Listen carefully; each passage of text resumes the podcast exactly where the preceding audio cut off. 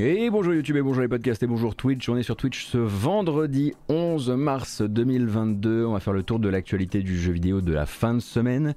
Euh, donc le vendredi on fait ça l'après-midi, il est 13h30 en live. Passez nous voir à l'occasion, vous verrez, on s'amuse bien.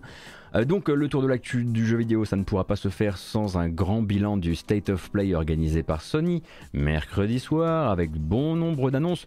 Ça a envoyé un 20 minutes qui était extrêmement chargé en tout et parfois aussi un peu en rien. On aura l'occasion de revenir dessus. Euh, on fera également un point sur des, noms qu'on n'avait plus entendus depuis longtemps mais qui redonnent des nouvelles comme par exemple Skull and Bones ainsi que Overwatch 2.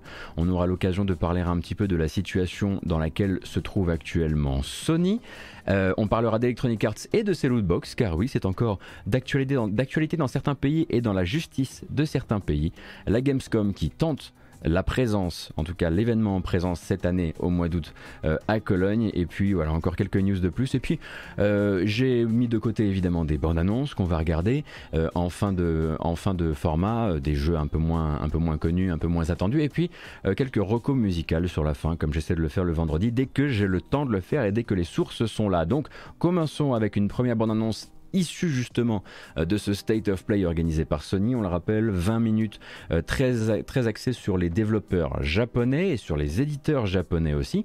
Évidemment, Square Enix était là, mais Capcom était là aussi pour un jeu de dinosaures avec manifestement une crise de dinosaures, mais pas de la licence Dino Crisis, Dino Crisis, appelez ça comme vous voulez. Ça s'appelle Exoprimal et on embrasse les fans d'Anthem, évidemment.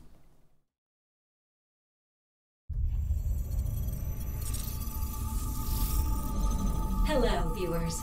I am Ivy the android. I'd like to share today's dinosaur forecast. A dinosaur outbreak will soon occur. Residents in the affected area have been evacuated. And a team of exo fighters has been dispatched. A vortex warning has been issued. Please remain indoors.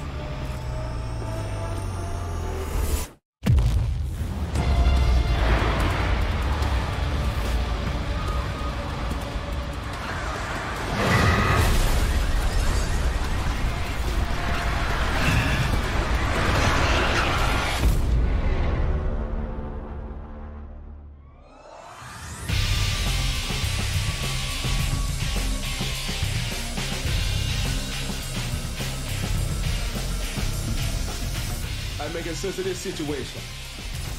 You've been living fighting the chief directors for two years. All I wanted was to be IBS's top pilot. Alors vous n'avez pas euh, rêvé, hein. il s'agit bien d'averses de dinosaures euh, qui sont annoncées par des bilans météorologiques et de deux équipes de pilotes d'exosquelettes qui rappellent furieusement ceux, bon effectivement de Anthem, mais qui eux-mêmes rappelaient pas mal ceux de Warframe, euh, qui vont aller les corriger dans une ville manifestement où la nature a repris ses droits. Donc on pense euh, forcément à Earth Defense Force et on pense aussi un peu à Lost Planet on pense à Anthem, ainsi qu'à Dino Crisis bien sûr. Il s'agit d'un jeu en PVPVE, euh, donc ça va être deux équipes de 5 pilotes qui vont être des, dans des environnements où se trouvent des dinosaures et qui vont devoir remplir des missions. Euh, tout en essayant évidemment de survivre aux assauts de l'autre équipe, mais aussi aux assauts des dinosaures. C'est pas moi qui l'ai inventé, hein. je vous jure que c'est réel.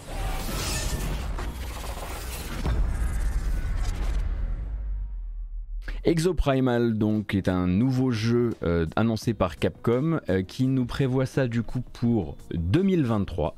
Euh, on n'en sait pas plus pour le moment. Évidemment l'arrivée des dinos s'est fait. Voilà, la question qui a été posée directement c'est mais attendez on est bien d'accord que vous avez déjà une licence avec des dinos, pourquoi vous n'avez pas essayé un petit peu de, l'incruster dedans? Manifestement, ça ne, les intéressait pas plus que ça. Donc c'était la seule annonce de Capcom durant, euh, ce, euh, durant ce State of Play. C'est même eux qui ont ouvert le State of Play et qui ont permis du coup de nous réveiller un grand coup à base de pardon.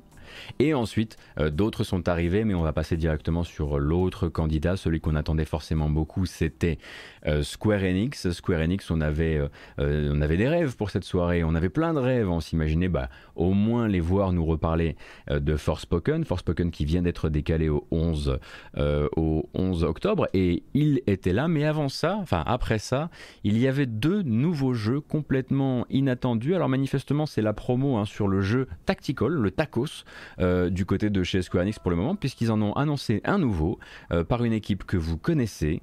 Sauf que vous ne la connaissez pas sur ce genre de jeu. Le jeu s'appelle The Diofield Chronicle. Au début, c'est très joli et quand on arrive dans le gameplay, c'est un peu moins joli, il faut bien l'avouer. Is this really what you want? And you are certain that what we are doing is best for the people of the kingdom? Yes. I suppose it would, in a sense. True. Yes. It made me wonder am I still that same person?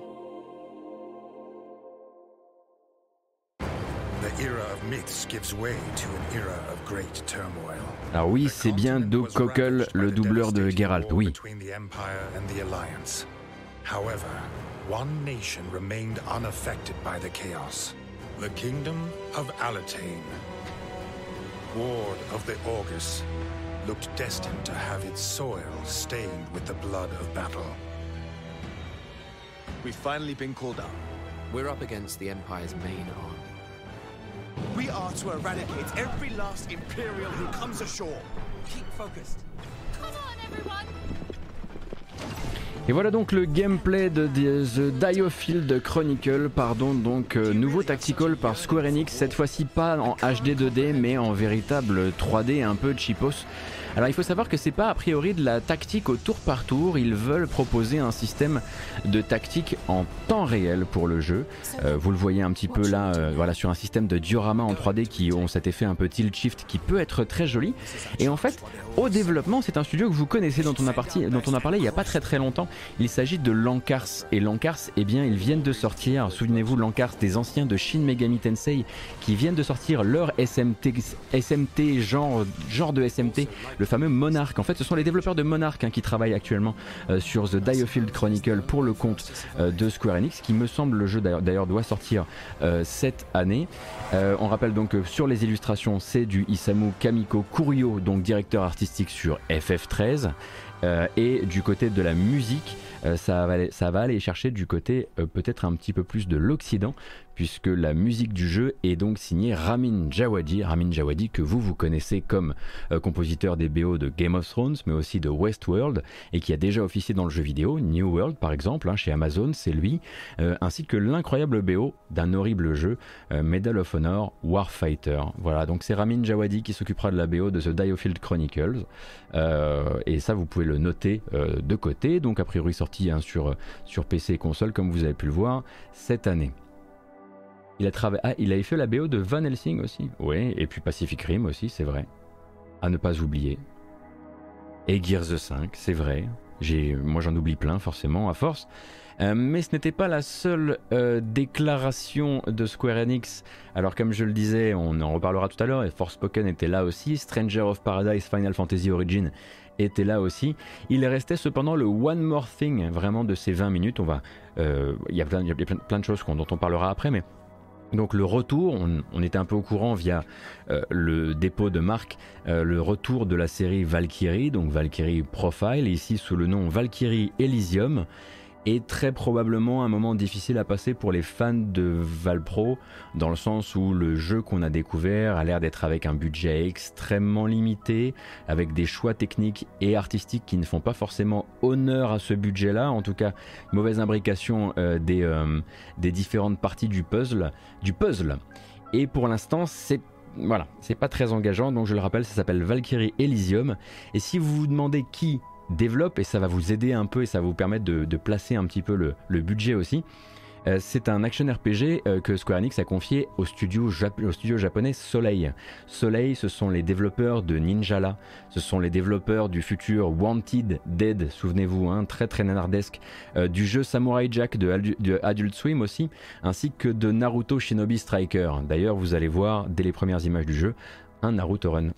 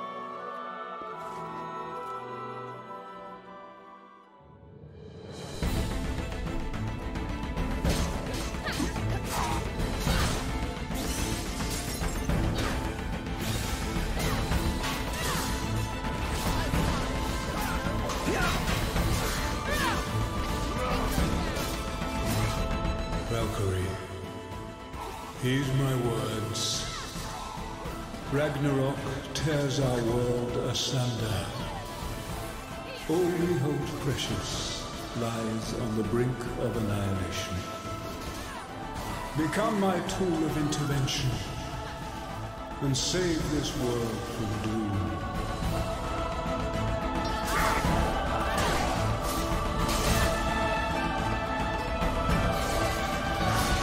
Alors on comprend bien évidemment hein, qu'ils sont allés voir Soleil en leur disant faites-nous un jeu, on va dire, type Platinum Games. Euh, sauf que manifestement Soleil a entendu faites-nous un jeu Platinum Games de 2011. Bon, c'est vrai que voilà, au niveau de la palette de couleurs, c'est ni réplicante mais en encore plus fade. Euh, au niveau de la musique, normalement, on devrait quand même avoir de quoi s'en mettre dans les oreilles puisque c'est Motoi Sakuraba hein, qui remplit. De toute façon, Motoi Sakuraba, il travaille avec tout le monde, donc s'il dit non à la série Valkyrie, ça n'a plus, voilà, il n'y a plus de sens. Euh, mais effectivement, voilà un, teaser qui, peine à, convaincre et qui fait vraiment, vraiment très cheap, même au, niveau du système de combat, ça a l'air quand même assez mou, c'est pas juste une apparence technique euh, qui fait peur. Le jeu est donc attendu pour cette année, a priori plutôt euh, pour, on l'imagine, la fin de l'année.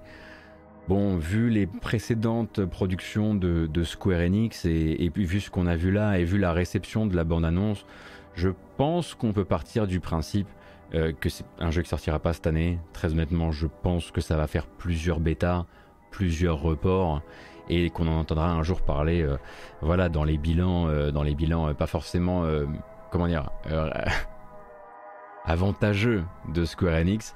Mais c'est vrai que ça fait un début d'année légèrement compliqué hein, pour l'éditeur et on en reparlera parce qu'il y a d'autres choses à dire à propos de Square Enix euh, durant la grâce matinale d'aujourd'hui. Euh, mais voilà, le fan de Valkyrie Profile ne s'y est certainement pas retrouvé. Alors, il paraît que dans le jeu, il y aura quand même la possibilité, même si c'est des combats euh, action RPG, il y aura quand même la possibilité de recruter hein, des âmes, des âmes déchues pour voilà les, les amener dans votre équipe, etc. Mais à part évidemment un héros avec une héroïne avec une tiare et, éventuellement la musique de, la musique de Sakuraba derrière. Euh, voilà, il dit qu'il voit, il voit pas trop le rapport, quoi.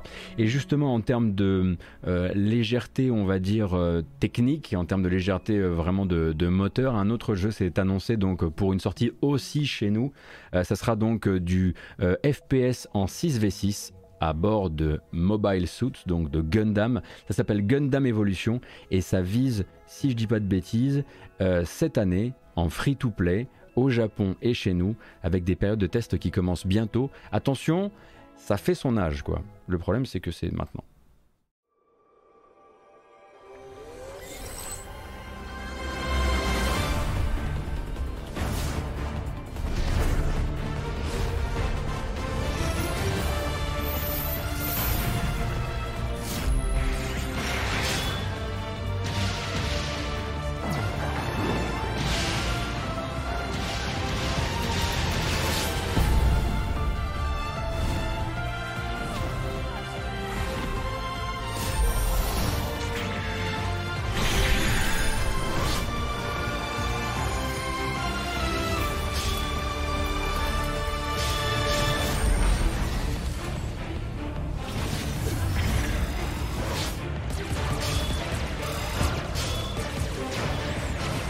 Petit correctif, hein, euh, malheureusement les tests techniques ne pourront pas avoir lieu chez nous, je me suis trompé, donc il y aura des tests techniques, donc très probablement peut-être des vidéos à voir sur YouTube, mais ça sera limité aux États-Unis euh, en avril, et euh, donc voilà, les gens qui, se, seront inscrits là-bas pourront essayer le jeu.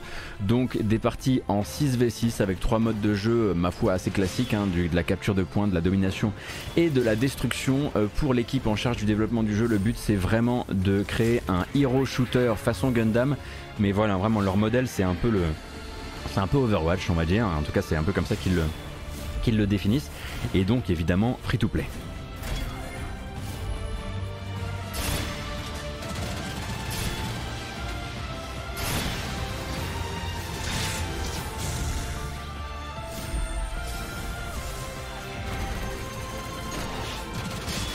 Allez, je peux pas décemment vous laisser euh, stop, stop, stop, stop, stop, je peux pas vous laisser continuer à regarder ça. Je, sens bien que vous êtes assez peu à être très emballé. Alors je vous propose quelque chose de beaucoup, beaucoup plus sympathique, une vraie bonne nouvelle. On aurait pu ouvrir en fait euh, ce segment euh, avec ça, un jeu qu'on connaît déjà, mais qui va finalement recevoir du contenu, alors qu'on ne s'y attendait pas forcément. Le contenu s'appelle Ascension et le jeu s'appelle Returnal.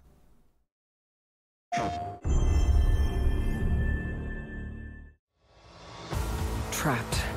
In an endless cycle. Fighting, dying, returning. Always the same, yet always changing. Astra.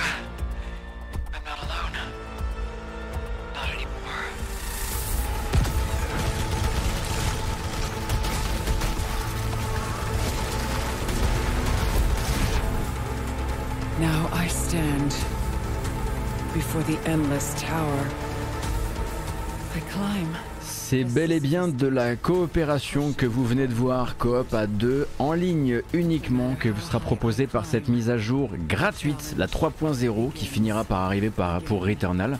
Rien à payer de plus, donc pour un nouveau mode coopératif à deux joueurs en ligne, mais pas seulement.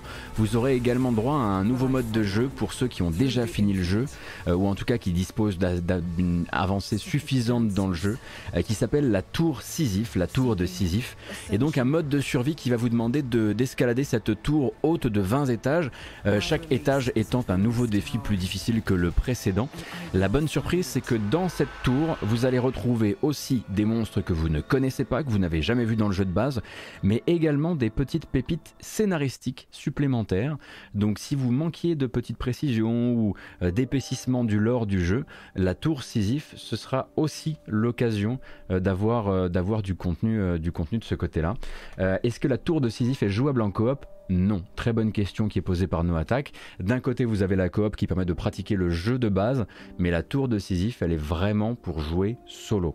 et donc, ça, ça arrivera dans une 3.0 qui va s'appeler euh, Returnal Ascension et tout ça gratuitement. Voilà. Donc ça c'est une excellente nouvelle et ça nous permet en plus d'avoir un entre-deux. Moi qui avais peur du côté ils vont en refaire un ou ils vont faire un gros DLC, ils vont aller trop loin.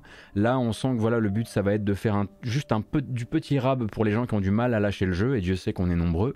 Euh, sans forcément eh bien, euh, user, abuser d'un jeu qui, quelque part, nous a tout donné, nous a donné beaucoup. En ce qui me concerne, il m'a donné mon Gotti de l'an dernier, mais j'avais peur justement d'aller euh, de lui demander, euh, de lui demander trop, euh, tout simplement. Donc content, vraiment content de cette, de cette entre-deux. Et donc Square Enix était également là pour refaire un point avec de, des vraies images sur l'avancée donc de Forspoken. On le rappelle, Forspoken, le projet de Luminous Productions, développeur de Final Fantasy XV, qui vient d'être décalé du mois de mai au mois d'octobre. Il sortira le 11 octobre et donc une nouvelle bande-annonce qui permet de vraiment voir euh, les actions de Frey, donc ce personnage euh, bombardé dans un univers tout à fait nouveau et magique, euh, les actions donc dans le monde ouvert, les combats, les pouvoirs traversants, etc. etc. et on revient juste après pour un autre trailer d'un autre jeu qu'on connaît déjà. Yeah, and uh, everything here wants to kill you, kind of way. Yeah.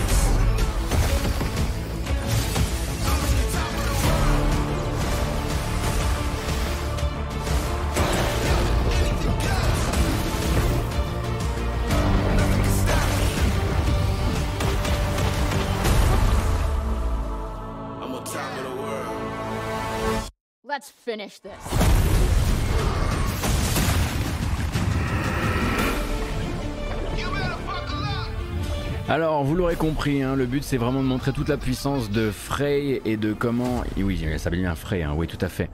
Euh, et donc de Forspoken, même si je trouve que le trailer est relativement bien fait, euh, mal fait, pardon, je trouve que voilà, euh, voilà ça montre trop d'endroits qui rament encore un peu trop pour un jeu qui est censé être vraiment foudre de guerre technique, anciennement projet Atia donc.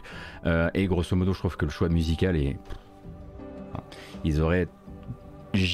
Ils auraient jamais mis de la musique comme ça si les personnages ressemblaient à des personnages de FF15. Euh, et on sait pourquoi ils ont mis de la musique comme ça. Bref, euh, cependant, euh, Forspoken donc se remontre en gameplay avant le 11 octobre prochain, tout comme Ghostwire Tokyo, beaucoup plus proche de nous, se remontre en gameplay. lui sort le 25 mars. Je vous le rappelle, c'est le nouveau jeu de Tango Gameworks, un studio certes Microsoft, mais avec une exclusivité, une exclusivité PlayStation d'un an. Ghostwire Tokyo, bah, vous aurez bientôt les tests, hein, à mon avis. Hein. c'est une question de une question euh, de semaine désormais. On le rappelle, euh, le, vraiment la narration euh, marketing du truc, c'est gaffe. C'est pas vraiment un jeu d'horreur, c'est surtout un jeu d'action. je peux vous dire qu'à chaque fois que nous on reçoit un communiqué de presse, c'est toujours écrit en gros, voilà, que ce soit très clair, parce qu'ils ont peur justement de tomber dans la niche du jeu d'horreur qui vend peut-être moins. Bref, j'en sais rien. Nouvelle bande annonce.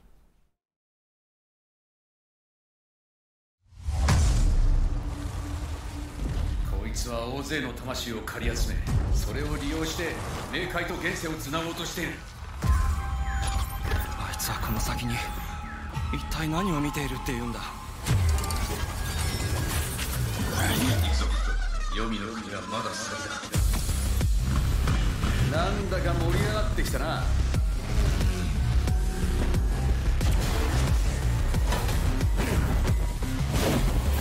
こんなことが許されるはず。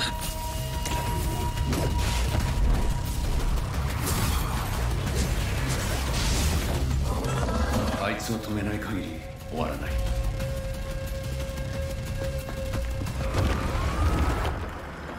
Donc je pense qu'on est tous là pour euh, on est tous là pour les mouvements de main magiques euh, qui remplacent des armes à feu dans un FPS, hein, puisqu'il va y avoir euh, certes une partie d'exploration un peu aérienne, etc. Mais la base du jeu c'est quand même des combats contre des démons et des spectres japonais à base de l'assaut mystique, à base de sniper, de sniper spirituel, des trucs comme ça.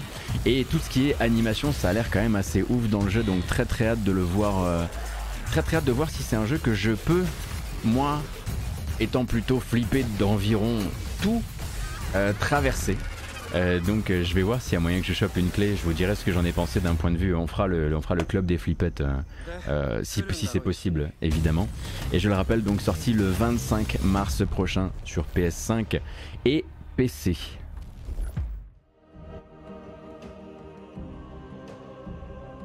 On est d'accord, c'est PS5 et PC, hein. il n'y a pas de PS4. Hein. Celui-ci.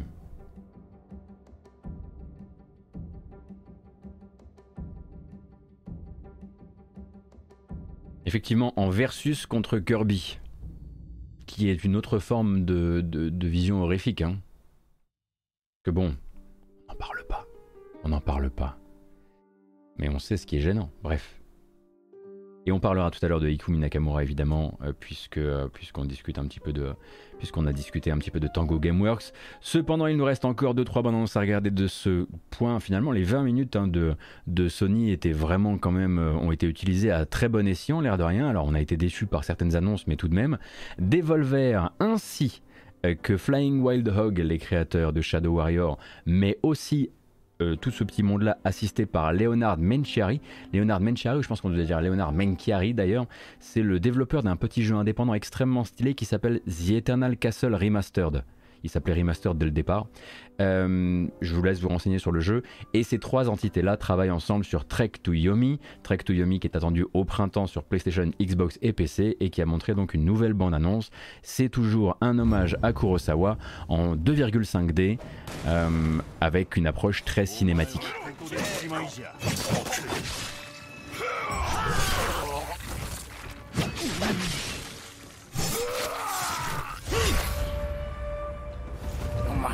我が君はすでにお前の村に入っておる。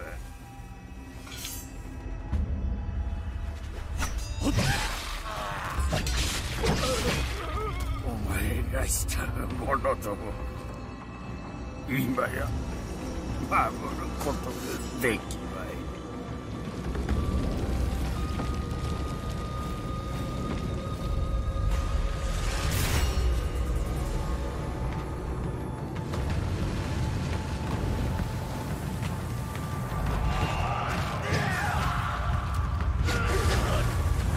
Alors il est possible que j'ai oublié le fait que le jeu serait disponible dès euh, le jour 1 dans le Game Pass. C'est peut-être un truc qui n'a pas forcément été rappelé durant le State of Play de Sony. Euh, mais il me semble que tu as raison Cassim, euh, que c'était effectivement bien le cas. et il nous reste encore trois bandes annonces à regarder pour terminer notre...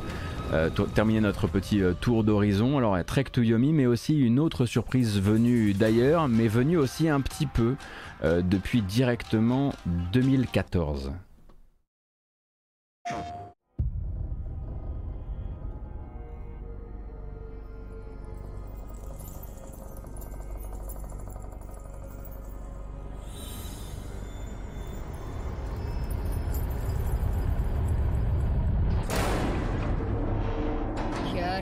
Yare yare ここで決着をつける。オラオラオラオラオラクラチナぶっ飛びな僕は回転の力を身につけたい。図に乗るんじゃねえぞ。どう無駄無駄無駄無駄。遅いんだよ脱出する。何の？オラオラオラ覚悟はいいか。俺はできた 知れ者がにょエコーシャボン玉だ今こそこここは私が差しに策があるオラが守るぞ Je, écoutez, je sais, je sais pas trop ce que c'est, je reconnais pas la référence. C'est de la franco-belge, c'est ça Non, parce que je, moi je, je, je, connais pas du tout. Vous savez, moi à part Star Wars et Tolkien, je, je connais pas trop. Euh, donc le remake, on va dire, du jeu sorti chez nous en 2014 euh, sur PS3, euh, qui est donc annoncé sur toutes les plateformes pour l'automne 2022. 50 personnages jouables, mais aussi euh, un gameplay revu un équilibrage revu dans le but d'apporter plus de dynamisme à la formule, ainsi aussi que de rendre peut-être le jeu un tout petit peu compatible avec la pratique compétitive. Et ça, évidemment, ça posera des questions de code réseau auxquelles j'ai pas forcément les réponses parce que j'avais pas suivi à l'époque. Et donc, cette version s'appelle JoJo's Bizarre Adventure All Star Battle Air et sort, comme je le disais, en automne. Merci beaucoup Grautib euh, pour le soutien. Merci également MacDoc. Merci Marie-Charlotte. C'est très gentil. Merci euh, pour tout ça. Et on continue avec Konami. Ils avaient, ah, ils avaient dit les Japonais seront là. Alors Konami est venu. Mais Konami fait pas des jeux. Bah sinon ça se saurait hein. Bah non. Konami en revanche ils ont un catalogue.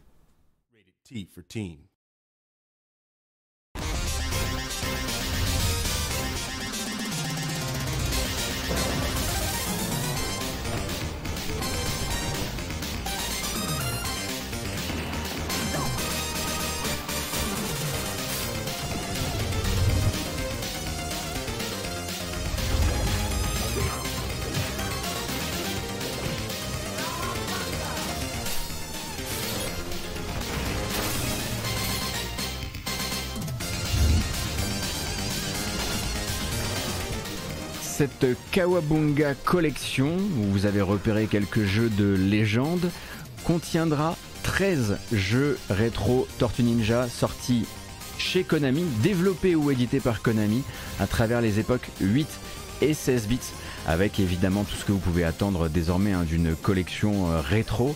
Euh, c'est Digital Eclipse qui va s'occuper euh, de porter tout ça et donc qui va y ajouter tout ce qui fait le sel d'une bonne, on va dire, collection moderne, avec d'un côté possibilité de sauvegarder où on le désire, rembobinage en temps réel pour que Puyo puisse l'acheter, mode challenge inédit pour certains jeux, mise à disposition de guides pour ces jeux avec un formatage et une maquette classique de l'esthétique des magazines d'époque. Euh, ainsi également qu'une partie musée avec des documents de travail, etc. etc. Euh, et même le cas échéant des modes multijoueurs, des modes multijoueurs et même locaux et parfois aussi en ligne. Euh, ce sera en ligne pour euh, le TMNT Arcade, pour Turtles in Time où vous pourrez jouer en ligne entre potes, pour The Hyperstone Heist ainsi que pour Tournament Fighters. Et si vous voulez la liste intégrale des jeux qui seront donc dans cette collection, eh bien on va se diriger chez Game Informer qui l'a, parce que c'est mieux que si je ne faisais que vous la lire. Hop, Voici donc, vous aurez dans cette collection la version arcade, Turtles in Time en arcade, la version normale sur NES, la deuxième euh, Arcade Game, le 3 de Manhattan Project sur NES, Tournament Fighters sur NES, le 4 euh, sur euh, Super NES, Tournament Fighters sur Super NES, The Hyperstone Heist, Tournament Fighters sur Sega, sur Sega Mega Drive, Fall of the Foot Clan sur Game Boy, en fait les trois jeux Game Boy. Euh, voilà, vous avez évidemment des jeux qui sont. Euh, il faut bien se souvenir que ce sont aussi des. c'est une époque où, où les jeux n'étaient pas forcément les mêmes d'une plateforme sur l'autre, hein, euh, parfois même avec des, niveaux entièrement changés, de la musique changée, des sprites changés évidemment. donc voilà, vous avez toutes les. C'est vraiment une version musée quoi.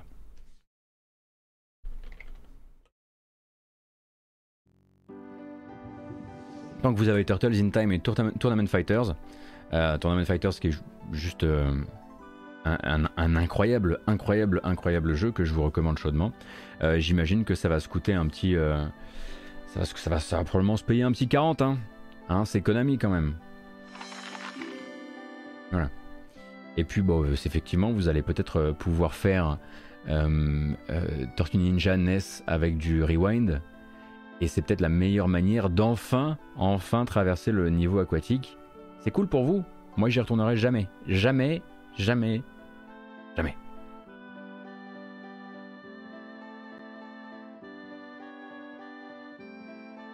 Alors, qu'est-ce qu'on avait encore? Bah, il nous en restait un tout petit à regarder. C'est une bande-annonce de 30 secondes, mais pourquoi regarder cette bande-annonce de 30 secondes quand vous pourriez regarder le live d'hier? Bon, on va quand même regarder la bande-annonce de 30 secondes. Le passage le plus rapide dans un State of Play, je pense, a été remporté par Stranger of Paradise Final Fantasy Origin, puisqu'ils annonçaient donc la mise en ligne d'une nouvelle démo avec une 30, 30 secondes. Clé en main. Bring it.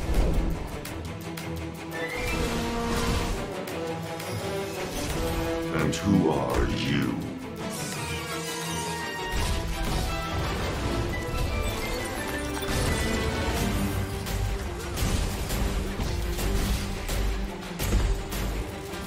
And so their quest began. Voilà, c'est tout. Ça sort le 18 mars. La dernière démo est sortie. Euh, c'est, euh, sauf, s'il y a un twist brillantissime à la fin, probablement le jeu le plus mal écrit que j'ai jamais essayé de ma vie. Peut-être que j'ai eu beaucoup de chance aussi. Euh, le système de combat, effectivement, bah, c'est le, studio derrière Nioh, donc il y a un côté euh, Nioh 3, en tout cas, me dit-on, en tout cas les gens qui ont joué à Nioh, et euh, je me suis plutôt amusé. Le système de combat et le système de job sont vraiment sympas. C'est des très gros couloirs. Enfin bref, vous avez une démo qui vous permettra de découvrir tout ça. Et puis, voilà, n'oubliez pas, si chacun a un œuf vibrant dans la poche, alors tous les gens qui ont un œuf vibrant dans la poche sont obligés de devenir amis. c'est la règle, en tout cas, c'est ce que le scénario nous explique euh, à ce moment-là. On va parler un petit peu, on a terminé officiellement avec le State of Play de Sony, qui ne présentait pas que des jeux qui allaient sortir uniquement chez PlayStation. Euh, d'ailleurs, hein, la preuve en est avec Stranger of Paradise. Euh, on va parler un peu de Skull and Bones, donc le projet de la détresse hein, pour, pour Bioshock. Hein, vous le savez, probablement l'une des plus grosses galères de développement moderne, qui confirme donc sa certitude qu'il tient enfin quelque chose. Donc Ubisoft en fait va inviter des joueurs à rejoindre un programme qu'ils ont nommé Insider Programme, rien de bien original là-dedans, euh, et ça permettra donc aux personnes sélectionnées de tester en avance une version de travail du jeu, avec un avantage pour vous qui va être de pouvoir voir enfin de quel bois se chauffe le jeu. Donc euh, d'Ubisoft Singapour, un peu plus de un peu plus de 8 ans maintenant après le début de son développement, pas de pas de son annonce hein, mais de son développement. Euh, c'est après différentes mues, après différents reboots internes. Et elle arrivait euh, beaucoup d'aides reçues par d'autres studios de, de la galaxie Ubisoft pour solidifier cette formule qui devrait normalement être, en tout cas selon le dernier, la dernière communication durant le bilan financier d'Ubisoft, à la fois du monde ouvert, mais aussi toujours d'abord et avant tout du multijoueur. Donc, et avantage évidemment pour les équipes, euh, observez vos parties, euh, vos parties en multijoueur. Euh, arrêtez, je vous allez faire la blague. observez vos parties en multijoueur, c'est une phrase, ok, d'accord. récoltez des données, des commentaires et des retours pour pouvoir affiner le trait dans ce qui devrait en toute logique euh, être un genre de, dernière ligne droite, de dernière ligne droite, on l'imagine pour le jeu, hein, puisque Ubisoft a ses investisseurs, il y a encore quelques semaines, assuré euh, qu'il serait capable de livrer Skull and Bones avant la fin de l'exercice fiscal prochain, exercice fiscal qui commence donc début avril et qui se termine le dernier jour de mars 2023. Donc normalement, là, on est dans cette dernière ligne droite pour Skull and Bones, donc on n'a pas revu depuis euh, des années et des années. Euh, et évidemment, hein, tout ça, ce sera très très très verrouillé. C'est bêta fermé, c'est très verrouillé. Donc signature d'accord de non-divulgation, images watermarkées, tout le bordel. Ce qui devrait, dans la grande tradition des bêtas fermées d'Ubisoft, vouloir dire que vous pourrez trouver très vite du gameplay leaké sur YouTube puisqu'ils font signer des trucs à des gens et ils watermarkent l'image, mais on se retrouve toujours avec du gameplay clandestin, des bêtas fermées, des jeux Ubisoft. En tout cas, ça serait, euh, ce serait jamais que le cinquième si ça devait, euh, le, allez, le quatrième ou le cinquième si ça devait arriver. Voilà. Euh, donc dans les survivants, on en a un autre. Hein, c'est donc Blizzard multiplie les communications ces jours-ci. Alors ils ont parlé pas mal de WoW et de Warcraft, hein, puisqu'ils nous donnent rendez-vous en avril, donc pour la nouvelle extension de WoW et en mai pour découvrir le jeu mobile Warcraft. Et maintenant ils avancent quelques pion en direction de la communauté des fans de Overwatch avec Overwatch 2. Euh, les joueurs PC donc qui le désirent sont invités dès à présent à se porter candidat pour participer aux toutes premières bêta PVP du jeu, euh, qui devrait couvrir donc quatre nouvelles cartes et vous permettre également d'essayer un nouveau personnage, le personnage de Sojourn. Et donc sur le nouveau mode de jeu introduit par ce nouvel épisode, qui s'appelle le mode Push, qui est un mode de jeu en 5v5, où en gros, euh, qui, a, été très mis en avant par la communication, je le disais, donc euh, deux équipes, un robot unique à contrôler au milieu du champ de bataille, et l'équipe qui le contrôle en fait le fait avancer vers le point de spawn ennemi, sachant que le robot lui-même agit comme un gros couvert mobile entre les deux. Donc c'est censé être euh, l'une des grosses nouveautés d'un point de vue mode de jeu de ce, de ce, nouveau, euh, ce nouvel Overwatch. Et donc Blizzard compte, euh, Blizzard pardon, compte beaucoup sur cette première bêta pour tester toutes sortes de choses avec vous, avec les gens qui le voudront. oui, ça rappelle beaucoup effectivement le, chariot de, TF2, mais il me semble qu'il y avait déjà un système, il y avait déjà un mode chariot dans Overwatch 2, donc il doit y avoir une, une différence fondamentale entre les, entre les deux modes. J'avoue que je suis pas le, plus grand spécialiste de Overwatch. Euh, et donc ils veulent tester avec vous plein de choses. D'un côté donc euh, le système de notification parce qu'ils ont mis en route un système de notification à la Apex. Euh, également des changements de gameplay apportés sur un certain nombre de personnages historiques de la série, puisqu'il y en a qui ont été un petit peu ont, qui sont voués à être un petit peu transformés euh, dans cette deuxième euh, édition. Et il faudra donc aller s'inscrire pour en savoir plus et peut-être finir sélectionné par Blizzard. Donc là, vous avez les liens officiels. Hein. Je, vous, je vous laisse vous diriger vers les news qui vont bien pour vous inscrire. Et au passage, donc, cette annonce de la Team Overwatch par le biais de son nouveau visage, hein, qui s'appelle Aaron Keller, elle permet d'en apprendre un petit peu plus. Enfin, c'est pas nouveau, nouveau comme visage, mais c'est juste que voilà, depuis le départ de Kaplan, c'est Aaron Keller qui incarne, euh, le, visage de Overwatch 2. Euh, ça nous permet d'en apprendre un petit peu plus à propos de la stratégie à venir euh, pour Overwatch 2 et on comprend a priori que les contenus PVP et PVE vont être encore plus scindés qu'on ne l'imagine. Et alors, à la base, ils devaient être a priori plutôt réunis dans une seule grosse date de sortie. et a priori, là, et peut-être peut-être même au niveau des bêtas également à un minimum, mais là ils vont être séparés un maximum, donc très probablement à la fois sur les bêtas, mais peut-être aussi sur le jeu final et sur les différentes livraisons. Peut-être que la Team Overwatch est en train de préparer un terrain qui consisterait à dire que le PVE, le fameux PVE de Overwatch 2, pourrait arriver bien plus tard. Euh, en tout cas, c'est ce que euh, ce, qu'on comprend un petit peu dans cette euh, dans cette discussion de dans cette prise de parole qui dure 4 minutes de Aaron Keller que vous pourrez retrouver sur le, la, la page YouTube officielle de Overwatch.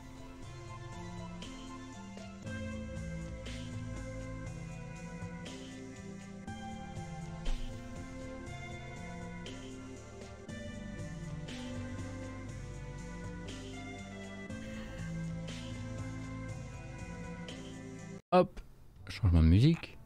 Oui, on peut faire ça. Alors, après la non-sortie euh, de Gran Turismo 7 en Russie, euh, il n'y avait pas encore eu d'officialisation véritablement de l'arrêt du commerce de, Microsoft de PlayStation euh, sur la Russie et la Biélorussie, en soutien donc au, peuple ukrainien et également pour envoyer un message à la jeunesse russe. On a déjà un petit peu parlé de tout ça, on n'est pas là pour rediscuter de ça, parce que pour rappel, si vous avez des questions sur ce que je pense de tout ça, j'en avais déjà parlé, déjà je suis pas éditorialiste, mais quand même, j'en avais déjà parlé durant la, la grâce matinale de vendredi dernier, et du coup Sony a depuis officialisé donc la fermeture du PS Store en Russie, euh, donc non pas la suspension des comptes, mais la fermeture euh, des stores, donc l'impossibilité d'acheter des jeux, mais également la suspension des livraisons de jeux physiques euh, sur la Russie, ainsi qu'un don de 2 millions de dollars pour l'Ukraine. Donc voilà, c'était une, information. Ils étaient un petit peu sur les, c'est la dernière, quasiment la dernière roue du carrosse, hein, puisque les autres c'était peut-être au moins déclaré avant que Mastercard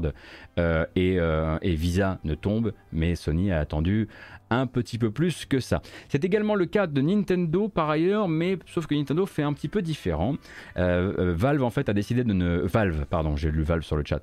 Euh, Nintendo a décidé donc de ne pas se mouiller du tout d'un point de vue politique et évoque simplement donc une instabilité considérable entourant la logistique de l'expédition et de la distribution de produits physiques.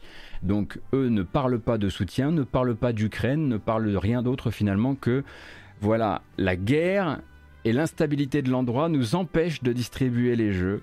Euh, c'est finalement la simple, c'est cette situation financière un peu particulière et probablement la chute du rouble, hein, voilà, c'est mieux quand on le dit, euh, qui fait qu'on a un peu de mal là à vendre des Luigi's Mansion 3 à plein pot euh, trois ans après sa sortie. donc c'est le seul grand acteur de l'industrie qui en réagissant n'a pas réagi puisque voilà ils ne se sont évidemment pas positionnés du tout du tout.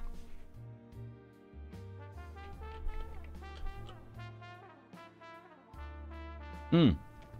On va directement se rediriger vers Sony euh, pour euh, ben, donner un petit peu de fil rouge à une discussion qu'on avait eue il y a une semaine environ. Donc on en, parlait, la semaine dernière donc de cette plainte déposée par euh, une américaine qui s'appelle Emma euh, Majo ou Majo, je ne sais pas, donc contre PlayStation.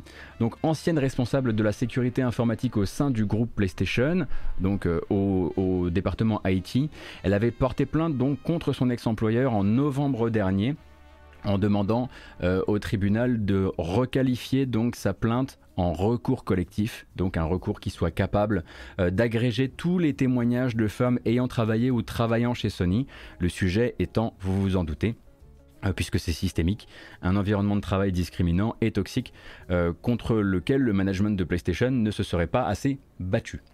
Donc voilà, la semaine dernière, on apprenait qu'après plusieurs mois de silence, PlayStation, en gros, euh, avait euh, déposé devant la Cour une demande d'invalidation du projet de class action, donc de recours collectif, euh, arguant donc que rien des éléments produits par la plaignante ne permettait de dire que PlayStation avait activement implémenté ou entretenu des pratiques ou des politiques qui encourageait une certaine discrimination ou en tout cas qui maintenait des inégalités au, sein de l'entreprise.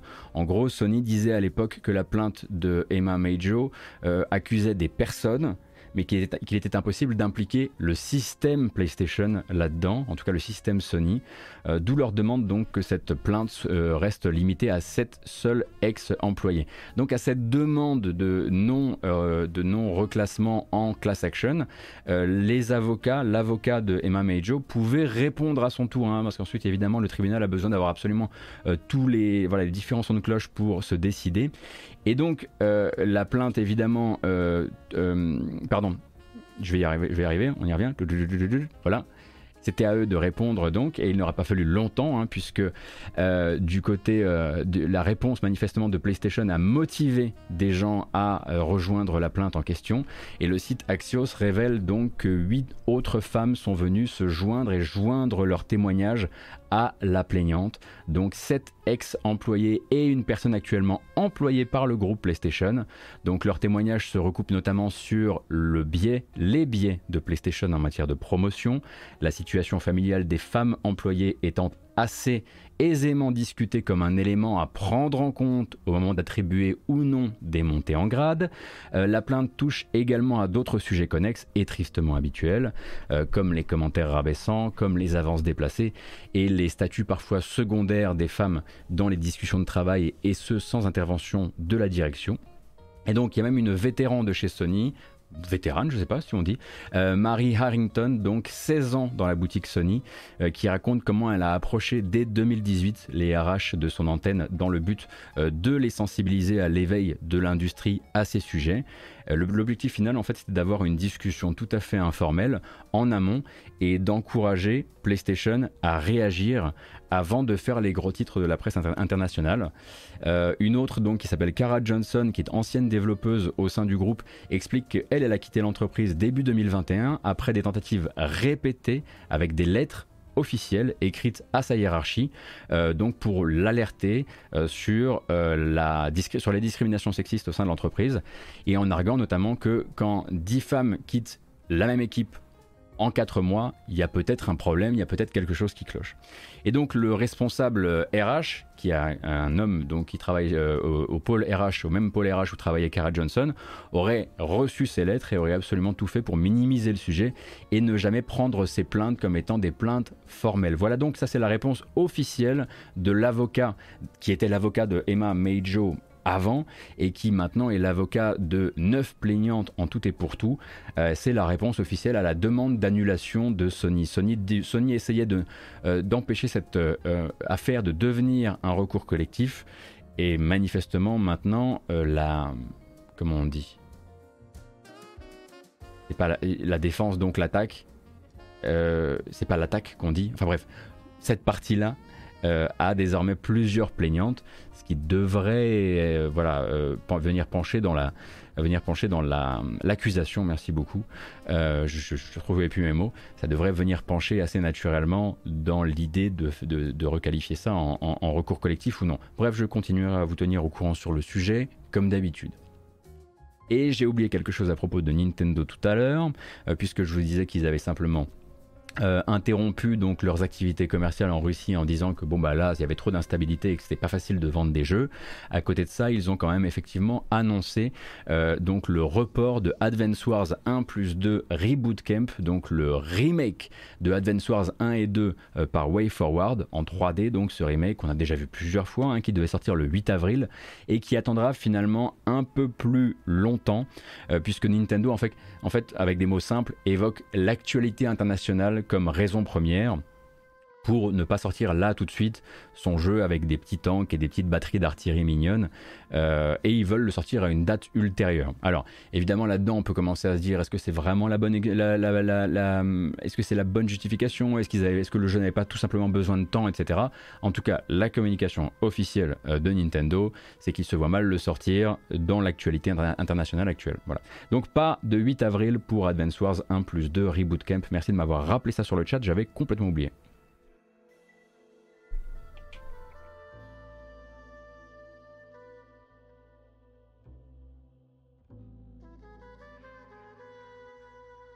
Et je vous propose, puisqu'on en a quelques-unes derrière, de nous autoriser, peut-être, ça fait longtemps qu'on fait plus ça, une petite bamboche entre les sujets. Non, parce qu'on va parler de lootbox derrière. Donc je me dis, ça mérite peut-être quand même. On peut se détendre une seconde. C'est pas, c'est pas interdit.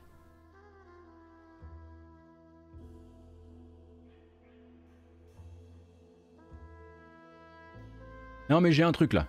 J'ai le bon morceau. Euh, rien sur Stray et Brissa. Je sais que vous êtes beaucoup, hein, vous êtes nombreux et nombreux à me demander euh, du coup euh, si durant le State of Play ça a parlé de Stray. Non. Stray suit son cours, son développement à son rythme.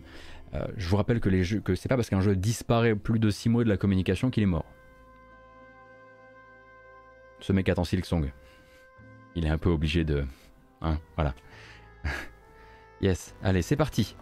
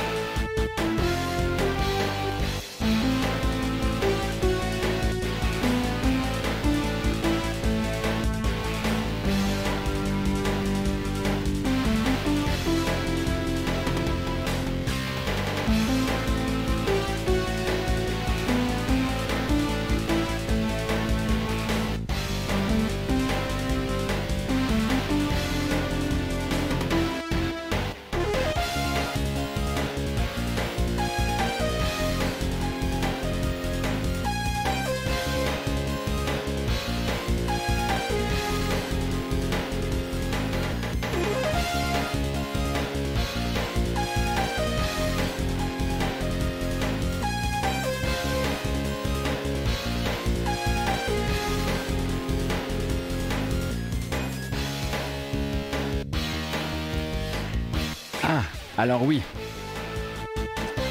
Attendez. Vous étiez pas au courant. Peut-être que vous étiez pas au courant que euh, Spread, Spread the Wings, donc euh, sur l'OST de Garou, le thème de Rock Howard est une reprise très très claire effectivement de Children de Robert Miles. Oui, on sait. Oui, oui, oui, oui. C'est ça qui est bon justement.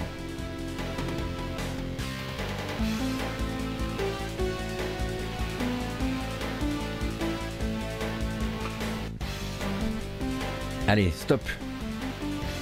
Oh non,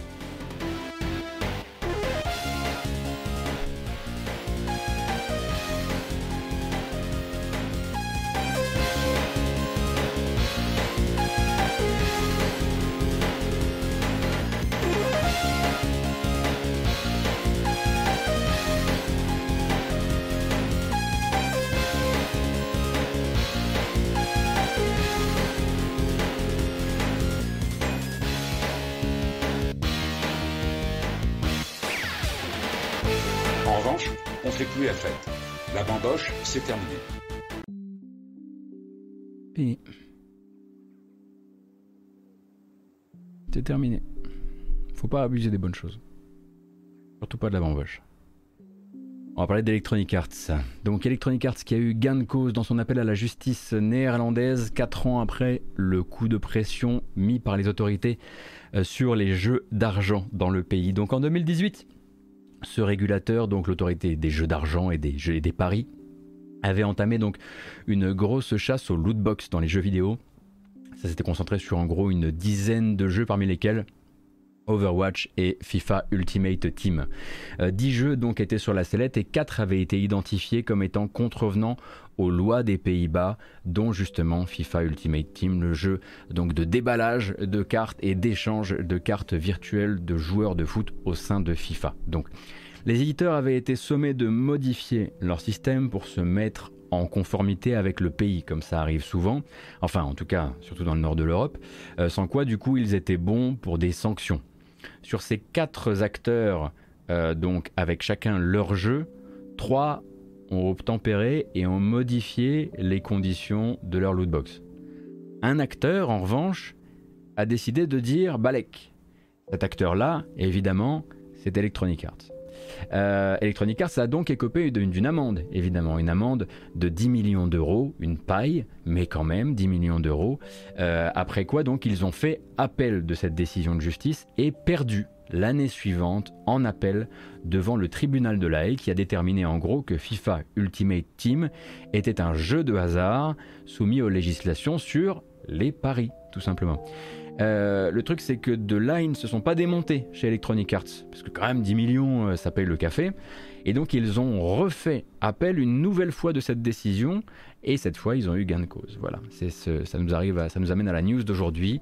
Une plus haute cour de justice encore a déterminé, a déterminé donc que l'autorité des jeux d'argent n'aurait pas dû imposer cette amende à Electronic Arts et que les lootbox dans FUT, FUT, FUT, je sais pas comment vous dites, euh, qui pour rappel donc contiennent des items qui peuvent ensuite être revendus sur la marketplace en ligne, euh, que tout ça en fait ça ne s'inscrit pas dans la catégorie des jeux d'argent nécessitant une licence spéciale pour opérer.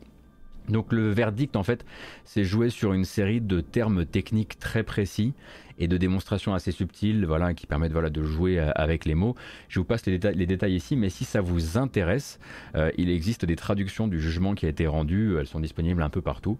Euh, et donc la finalité, c'est que l'amende d'Electronic Arts, elle a été révoquée et que Electronic Arts se félicite évidemment de ce jugement qui confirme selon leur récit à eux ces que ces fameuses mécaniques de surprise comme on aime à les appeler sont équitables amusante et surtout non prédatrice puisque pas qualifiée en jeu d'argent aux Pays-Bas.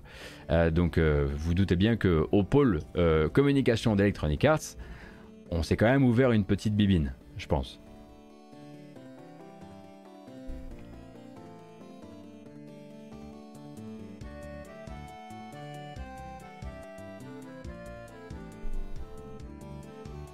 Merci beaucoup de Kionari, merci, euh, c'est très gentil, merci Mister Candy Cookie, ainsi que Strikey Fog, ainsi que Stanahoy et UWD.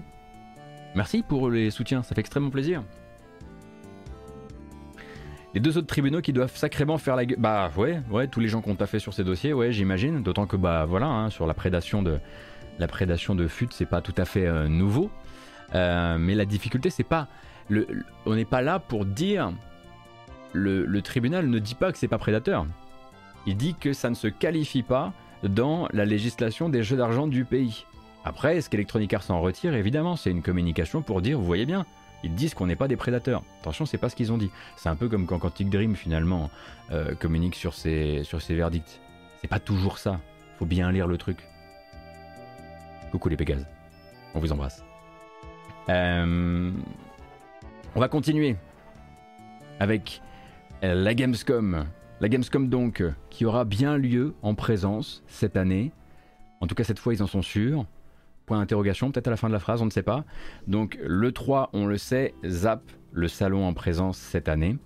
Euh, et on ne sait pas s'ils feront quelque chose en dématérialisé, ça on aura l'occasion d'en parler encore.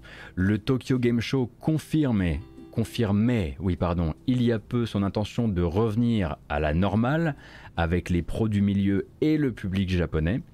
Et il ne nous restait plus donc que au milieu la Gamescom pour avoir le, trio gagnant de la deuxième partie de l'année. Et c'est chose faite donc. Euh, la German Games Industry Association est formelle cette année, c'est la bonne. Alors bon, ils ont déjà dit ça l'an dernier, donc faut faire attention, mais cette année, c'est la bonne. Cette fois, c'est vraiment la bonne. Du 24 au 28 août prochain, au Köln Messe, donc la Gamescom va rassembler le meilleur des deux mondes, comme ils disent. Donc d'un côté, un salon en présence, évidemment allégé en nombre de tickets vendus au public. Hein. Les pros seront là, mais voilà, le, nombre de tickets sera pas forcément le, même. Et à côté de ça, un grand barnum numérique, comme ils en font depuis deux ans ou trois ans maintenant, donc en streaming. Ça commencera évidemment avec l'Opening Night Live, euh, produite et animée par Jeff Kelly, comme chaque année. Et ensuite d'autres streams à prévoir, mais un programme qui n'est pour l'instant pas finalisé pour des raisons assez évidentes. Les intervenants, les éditeurs, les développeurs, tout ça, ça sera confirmé dans les mois à venir, puisqu'il faut que même ces acteurs-là, eux, déjà décident ce qu'ils vont faire à l'E3, euh, ou ce qui sera l'E3 à ce moment-là. Est-ce qu'il y aura un véritable E3 en dématérialisé si, euh, si le en monte un Est-ce que ce sera le Summer Game Fest de, Jeff Kelly Est-ce qu'on participe? Est-ce qu'on participe pas? Est-ce qu'on est suffisamment avancé dans nos développements? Est-ce qu'on n'attend pas plutôt justement la Gamescom? Est-ce qu'une fois qu'on aura cramé toutes nos, nos cartouches à l'E3, on a vraiment envie d'être de cette Gamescom? Etc. etc. Donc tout ça, en fait, c'est euh, autant de communication qu'on va suivre dans les, les mois à venir matin par matin.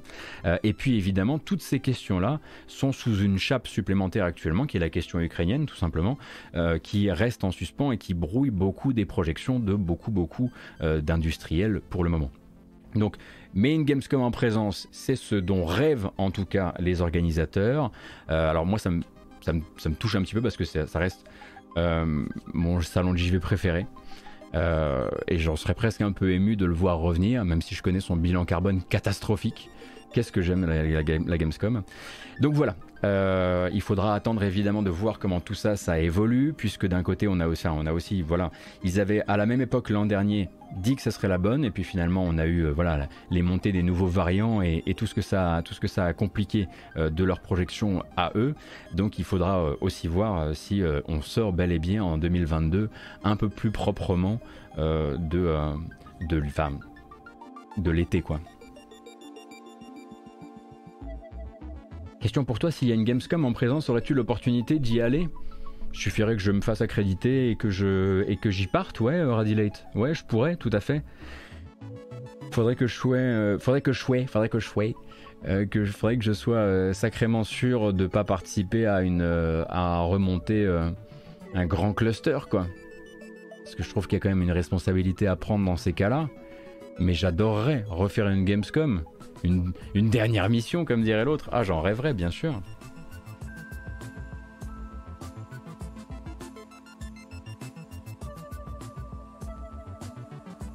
Merci beaucoup Koinski, merci le Raven Shadow également. Merci infiniment pour le soutien. C'est ça, c'est vrai, hein. C'est terrible, Vanya Si seulement je connaissais des gens dans la presse.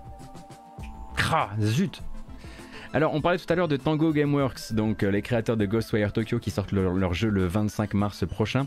Et on pourrait parler un petit peu de Unseen. Alors, Unseen, pendant longtemps, c'était juste le projet de studio de Ikumi Nakamura, ancienne justement directrice créative au sein de Tango Gameworks et avant ça passé par Platinum Games, qui travaillait donc à la création et au début d'activité de son propre studio depuis environ un an. Et donc une entreprise qui a désormais un nom, qui s'appelle Unseen, avec un trailer même qui dure 3 minutes, c'est même un petit peu long hein, pour un trailer d'entreprise, euh, qui la personne qui voilà, mise énormément sur la, personnalité de, Nakamura euh, et euh, où on retrouve voilà, la culture des belles images, des belles phrases, des beaux paysages, le côté euh, arty. Je vous en mets un extrait, on va évidemment pas tout regarder.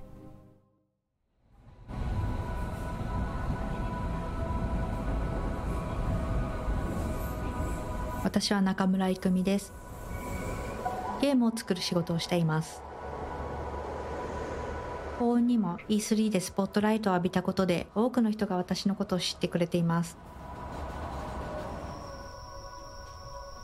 アーティストとしてゲーム開発者としてそして母親として私はいつもゲーム業界で何をすべきかを探求している気がします。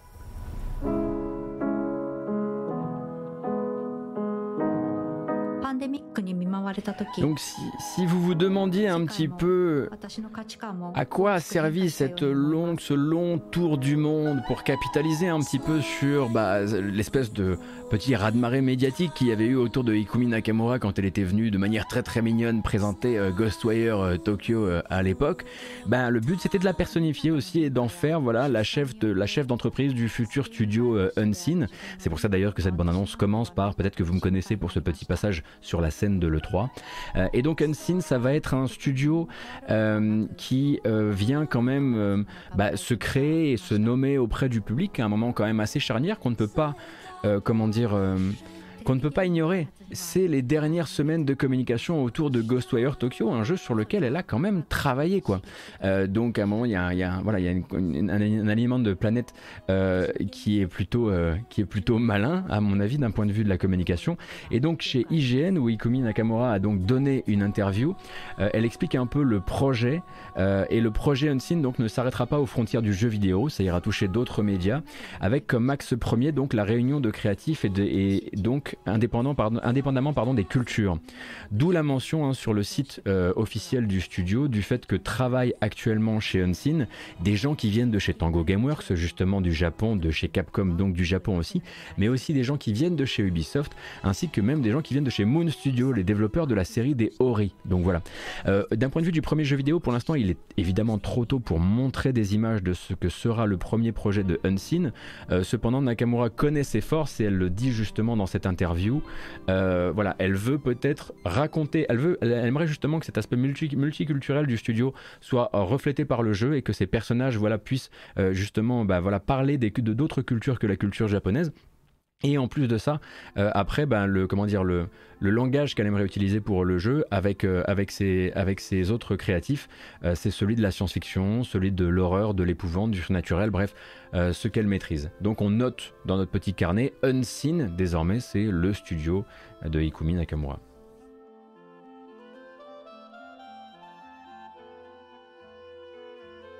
Dans la com, ça fait beaucoup penser à ce qu'a fait Bokeh, tout à fait, ancien Japan Studio euh, Zaroneko.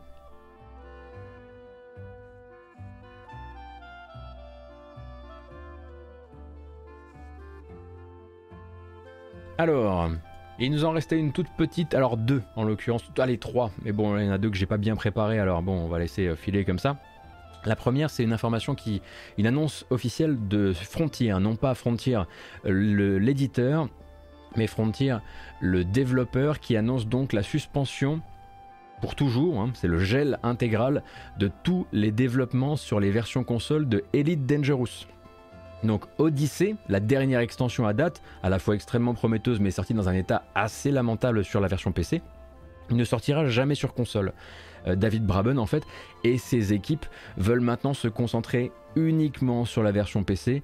Euh, le patron du studio explique en gros euh, dans un communiqué que la grande difficulté du studio ça a été de gérer pendant tout ce temps deux bases de code indépendantes en simultané et donc cette décision certes triste semble nécessaire pour que le studio puisse continuer le travail sur la version PC de Elite à plein, à plein régime. donc l'état du jeu sur console tel qu'il est pour le moment est gelé.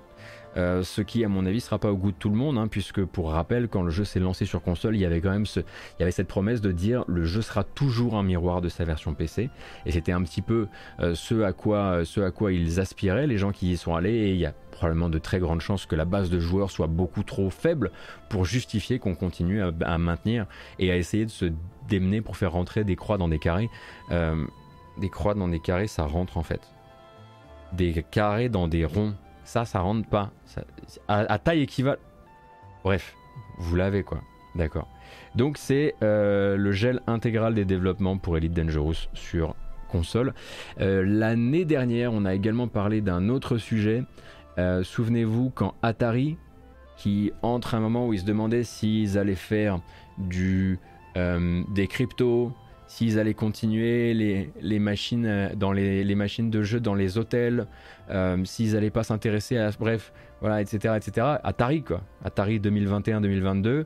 Il y avait ce moment où ils ont dit ouais, on est quand même bien bien chaud pour racheter Moby Games. Je sais pas si vous vous souvenez ce que c'était que Moby Games, donc euh, vraiment bah, c'est le, grand annuaire du jeu vidéo, le plus euh, raccord, le plus renseigné à l'heure actuelle euh, sur Internet, qui vous permet vraiment d'obtenir les crédits euh, des jeux, les crédits des studios qui ont travaillé sur les jeux, des gens qui ont travaillé sur les jeux, des posts, des remerciements spéciaux. Voilà, tous les, tous les génériques, tous les crédits des jeux sont sur Moby Games.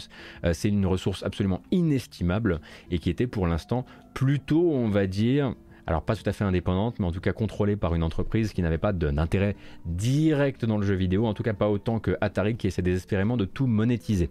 À l'époque, on avait parlé du fait qu'il y avait ce projet donc de rachat de Moby Games, et depuis quelques heures, on sait que, que Moby Games est désormais, euh, c'est euh, acté, passé sous contrôle d'Atari.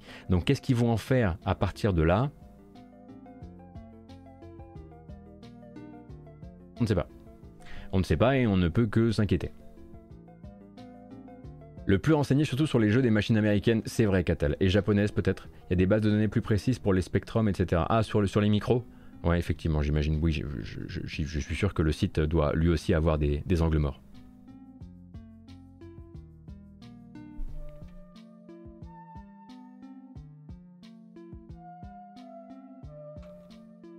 Voilà donc. Et bah cette fois-ci, on va passer du coup aux bandes annonces euh, sans euh, bah, sans s'enquiquiner avec euh, avec une bamboche. Mais parce que j'ai mieux qu'une bamboche à vous proposer si ça vous dit. On va parler d'un jeu qui sort. Attendez, je vais vérifier quel, quel, quel jour il sort. Une petite vérification, ne bougez pas. Ne touchez pas à votre téléviseur. J'arrive tout de suite. Sorti hier. On peut en parler. Vous vous souvenez de celui-ci? The stage is set for Chocobo's next big victory. Chocobo GP. The winner will be Grant. Eh ben parlons-en dans ce cas. Non, parce qu'il y avait encore un petit chassé à mettre à Square Enix, alors autant le faire tout de suite. Est-ce que vous êtes au courant pour le modèle économique du jeu? Parce que c'est pas forcément clair. Ça a l'air mignon, ça a l'air pour les enfants, ça coûte 50 balles, on se dit que tout est dans le jeu. C'est un peu plus compliqué que ça, puisque euh, les premières personnes qui ont eu donc euh, le jeu euh, entre les mains, en tout cas sa version commerciale, ont eu la surprise de découvrir que, il, que GP, donc le nouveau jeu, donc exclusif Switch, je le rappelle, de karting avec les personnages des univers euh, de Final Fantasy, euh, avait donc tout un système de monétisation sur la durée et qu'en plus de ça, il était calibré vraiment comme si c'était un free-to-play euh, et ce de manière extrêmement prédatrice. Alors, je voulais juste faire un point dessus pour que vous sachiez avant d'acheter. il faut savoir donc que Chocobo GP est un jeu qui va utiliser une monnaie interne pour vous permettre de débloquer des choses qui s'appelle donc du Mithril. Et ce Voilà. Euh, et donc ce mithril, euh, vous euh, pouvez le gagner en jouant, d'accord? Vous gagnez, vous jouez, vous gagnez du mithril, vous l'investissez dans des déblocages de personnages ou de skins, ok? Jusqu'ici, tout est dans le jeu, d'accord? Sauf qu'on peut évidemment acheter du mithril également. Hein. On peut ressortir sa carte bleue pour acheter du mithril plus vite. et de là, en fait, eh bien, ce mithril, il n'est pas exactement de la même qualité que l'autre. Celui que vous gagnez en jouant, il expire. Square Enix est allé créer une double monnaie dans son jeu avec le même nom, le mithril qu'on gagne en jeu qui expire au bout de 5 mois si on l'a pas utilisé, et le mithril qu'on achète avec sa CB qui lui est immortel. C'est pas merveilleux ça? C'est pas une merveilleuse douille pour un jeu qui est manifestement tourné vers les enfants? C'est bien, c'est génial, c'est littéralement éduquer des gosses à ce que ce qui est dans leur jeu, ce qu'ils gagnent, ce qu'ils gagnent en jeu, ne soit pas vraiment à eux, qu'il y ait des conditions à ça. Tu as déjà, as, déjà demandé à tes parents de t'offrir ce jeu, il t'a coûté 50 balles, il a coûté 50 balles à tes parents, et en plus, on éduque déjà les gamins à ce que ce soit pas vraiment complètement à toi ce qu'il y a sur la cartouche. Bref, Square Enix. Square Enix, pire début d'année hein, pour Square Enix. On rappelle Babylon's Fall. Bon, ben voilà, le jeu, le jeu Mobile Hitman. Bon, ben voilà, l'annonce de. Euh, de Valkyrie euh, Elysium, n'en parlons pas. Et, puis ça, derrière, on n'est que en mars, hein, les mecs. Hein. C'est hallucinant. C'est vraiment hallucinant ce qu'ils sont en train de ce sont en train d'accomplir en une en, en une moitié d'année seulement. Et je vous rappelle évidemment que tout ça c'est aussi euh, dissimulé derrière une version light. Donc quand vous allez sur l'eShop, vous allez donc avoir accès au jeu de manière gratuite. Il va d'abord se faire passer pour un free to start. Donc vous allez pouvoir commencer à jouer les premières coupes euh, sans rien débloquer. Et puis ensuite, donc ça permet en fait à la fiche de l'eShop d'afficher jeu gratuit. Et en fait, il y a un sélecteur que vous voyez juste au-dessus du prix juste au-dessus de, gratuit, il y a un petit sélecteur. Vous cliquez de Chocobo GP Lite à Chocobo GP normal, paf, vous passez sur la version qui coûte 50 balles. Et en, l'ayant payé 50 balles, la monnaie interne du jeu, elle est encore capable d'expirer. Voilà, c'était juste pour vous prévenir, parce que potentiellement vous avez peut-être des gamins qui vont, qui vont dire Oh, il est mignon le chocobo, machin. C'était juste pour. Ça peut servir. Un autre truc pour lequel je n'ai pas de bande-annonce à vous montrer, c'est un rendez-vous donné par Microsoft le 16 mars, ce sera la semaine prochaine. Le 16 mars, il me semble que c'est la date de sortie de Tunic, si je dis pas de bêtises. Euh, ce sera donc mercredi prochain. Et oui, déjà. Euh, et donc le 16 mars à 18h sur le Twitch français, donc à 18h heure française sur Twitch, pardon, euh, vous aurez euh, une nouvelle édition du ID at Xbox Spring Showcase, euh, donc de la présentation de jeux indépendants, comment dire, portés en communication par Microsoft. Ça peut durer longtemps, attention, hein, les ID at Xbox, on sait jamais quelle forme ça prend. Est-ce que je le retransmettrai ou pas? Je ne sais pas. Je vais d'abord essayer de me renseigner sur le temps que c'est censé durer avant de m'engager parce que voilà, on a eu des, on a eu des mauvaises surprises par le passé. Euh, donc voilà, le 16 mars, je le disais, semaine prochaine, 18h. Euh, et donc découverte d'une nouvelle bordée de jeux indépendants chez Xbox. Le 25 octobre, je porte directement mon, regard beaucoup plus loin. Euh, il n'y a pas de nouvelle bande-annonce, mais il y a une information. A priori, Warner Media, ce que s'appelle Warner Media maintenant, est à peu près sur, ils sont à peu près sur deux. Ça y est, Gotham Knights, ça sort le 25 octobre de cette année. In breaking news, we've received reports of an explosion somewhere north of the city. We're still waiting for the police to confirm if there are any victims. This story is evolving rapidly. Please bear with us. We heard this really loud boom. There was smoke everywhere. Emergency services have confirmed that they've discovered a body buried in the wreckage. We're still waiting for further details. It appears that a large portion of the building has actually collapsed. In international news, an explosion rocked Gotham City earlier today. We are now able to confirm that billionaire philanthropist Bruce Wayne is... Mais non. C'est pas possible. Pas Bruce Wayne. Alors, je vous rappelle le pitch hein, de Gotham Knights. Bruce Wayne slash Batman n'est plus et la ville de Gotham est donc désormais aux mains des malfrats. Mais qui sera là pour la sauver? Eh bien, quatre de ses descendants spirituels, dont Nightwing, dont Robin, dont Red Hood et Batgirl, si je dis pas de bêtises, ça y est, je les ai les quatre euh, dès à présent. Euh, et donc, il doit prendre la forme, je le rappelle, d'un jeu jouable soit en solo, soit en coopération à deux, en sélectionnant votre personnage parmi l'un des, l'un, des quatre disponibles euh, dans un monde ouvert qui sera bah, du coup très inspiré par bah, notamment Arkham Knight, etc. Mais ce n'est pas développé par Rocksteady, on le rappelle, c'est développé par Warner Bros. Montréal, les créateurs de Batman Arkham Origins. Voilà. Et donc la date officielle communiquée par Warner Media désormais, c'est le 25 octobre. Vous avez déjà du gameplay hein, qui existe pour le jeu. Euh, alors il y a du gameplay qui rame, il y a du gameplay qui rame un peu moins. Le jeu a un peu disparu de la communication euh, pendant un temps. On a compris que le projet de rachat euh, de, de, Warner, qui est donc entre, entre papa et maman là actuellement, et on ne sait pas trop où ils vont finir, est-ce qu'ils finiront chez AT&T ou chez Discovery, ça a dû compliquer un peu les communications, mais ils ont quand même réussi à caler cette date-là.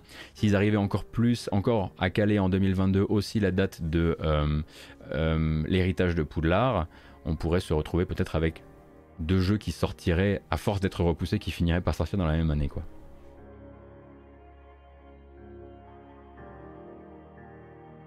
Et on rappelle effectivement que Suicide Squad, quand le directeur éditorial de Warner Media communiquait sur le sujet il y a quelques semaines sur son compte Twitter, il disait qu'ils avaient de grands projets pour cette année, il citait l'héritage de Poudlard, il citait Gotham Knights, mais il ne citait pas euh, Suicide Squad Kill the Justice League, qui lui est le projet donc un peu plus jeu connecté slash service euh, de Rocksteady, qui pourrait du coup être un jeu plutôt de 2023.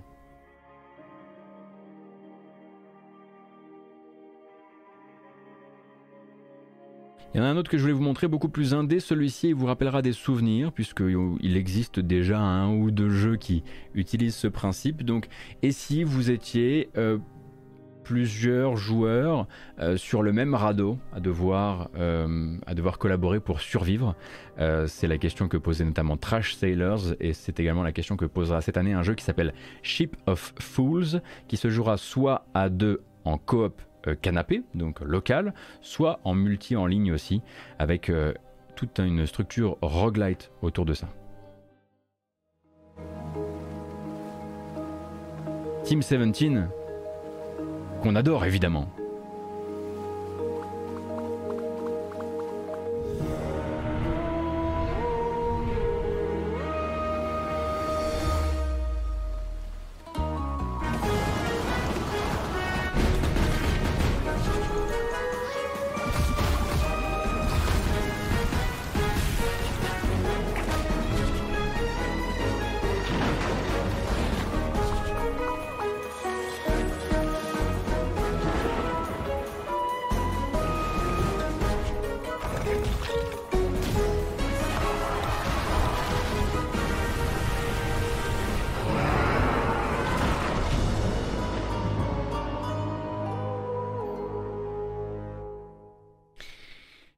Of Fools, donc développé par le studio Fika, et édité par Team 17. Alors Team 17, effectivement, on peut quand même se rappeler les bases. Hein. Récemment, donc, a proposé, a essayé de se lancer, en tout cas de faire du blé avec des NFT, en est très vite revenu. Et puis ensuite, les journalistes qui sont allés creuser euh, auprès des employés de Team 17 pour connaître un petit peu leur, euh, leur ressenti, euh, ont découvert une société où manifestement ça se passait très très mal, beaucoup trop de projets, pas du tout assez de, pas du tout assez de staff, et ce malgré les très très bonnes finances de l'entreprise.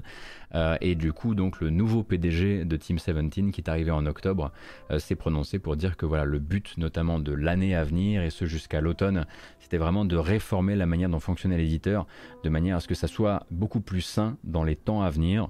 Euh, sachant que lui devait aussi faire tampon avec le fait qu'il représente aussi la personne qui possède Team 17, qui est une des plus grandes fortunes britanniques, en tout cas l'une des plus grandes fortunes du logiciel et du jeu vidéo en Grande-Bretagne. Ça rappelle effectivement au niveau du jeu à la fois Trash Sailors, aussi bien sûr Lovers in a Dangerous Space Time. Euh, et donc voilà, je le rappelle, ça s'appelle Ship of Fools. Et tout à l'heure, on parlait du développeur japonais Soleil, donc qui va s'occuper de développer Valkyrie Elysium. Je le rappelle, donc Soleil qui avait notamment développé Naruto, mais également qui abrite des anciens du, nanar, du TPS nanar, c'est aussi qui travaillent sur Wanted Dead. La dernière fois qu'on a regardé une bande-annonce de Wanted Dead, elle était d'un tel mauvais goût qu'on a fini l'arrêter. On a failli l'arrêter, pardon. On va voir si celle-ci tient le coup ou pas.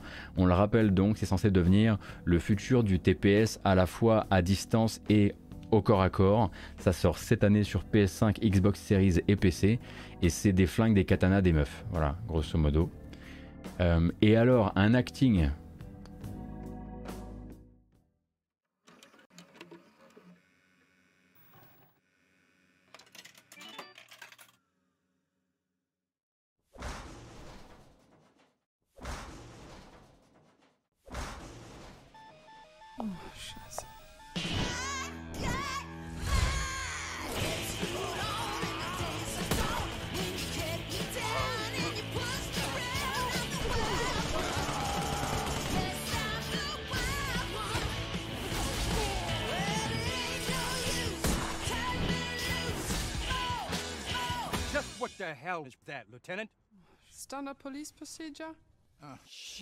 Oh le doublage, mon dieu.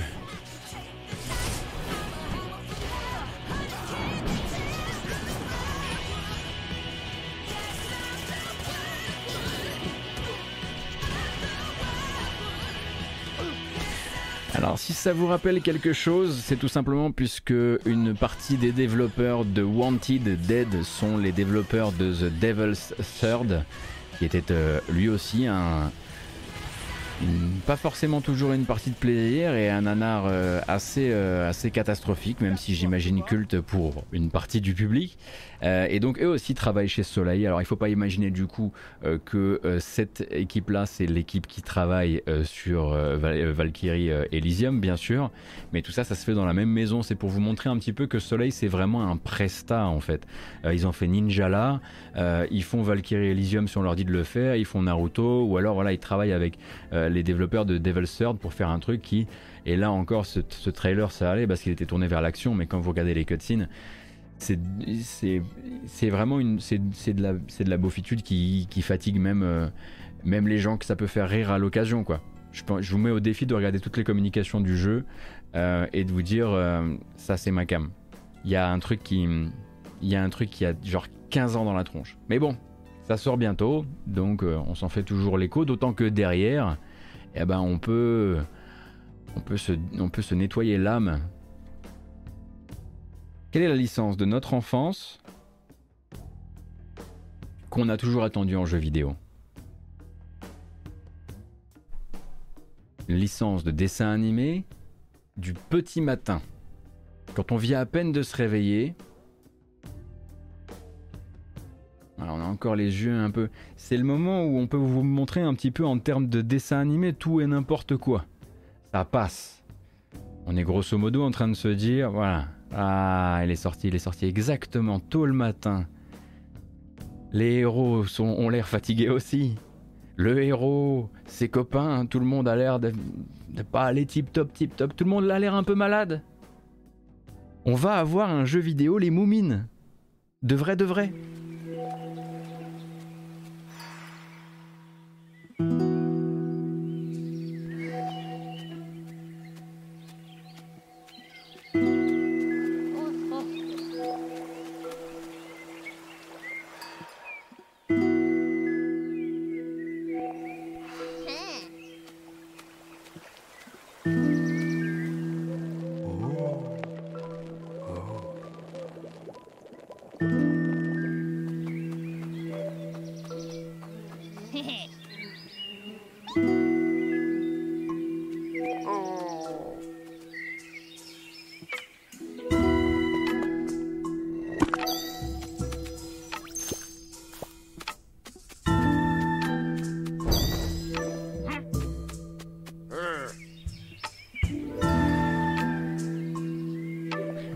c'est où sont les moumines, quoi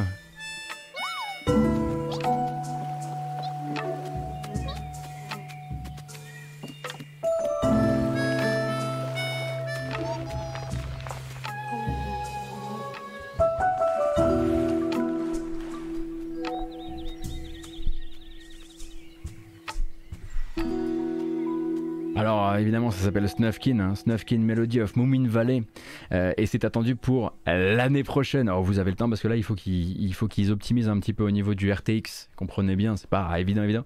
Les Moumines. Alors les Moumines. Bon, je vous laisse vous renseigner. Euh, ça envoie des euh, je connais pas et je suis vieux, bah ça veut dire que vous, voilà, vous êtes vieux et vous vous leviez tard. Si vous leviez tôt, sur France 2, il y avait les Moumines quoi. Et, euh, et c'est pas effectivement chez nous que c'est le plus connu. J'imagine que ça va être beaucoup plus connu en Asie. Par exemple, si vous regardiez Maureen et Saturnin, bah il y avait les Moumines. par exemple. Vous connaissez pas ni, la rouquine ni le canard. Vous connaissez aucun des deux? Non, mais ça va, ça va. Non, mais je vois bien. Non, mais là, là, vous, là, vous cherchez juste à être déplaisant en fait. C'est finlandais les moumines. Oui, je sais bien. Non, mais d'accord, ok, ok. Non, mais d'accord. Écoutez, pas, de souci, pas de souci. Je vois bien, je vois bien. Je vois bien que ça va être compliqué de terminer là. Alors, ça connaît pas ça. Déjà, ça connaît pas Maureen d'or. Mais qu'est-ce que je fous là, moi? Mais c'est la base de la culture, hein. Désolé, pas.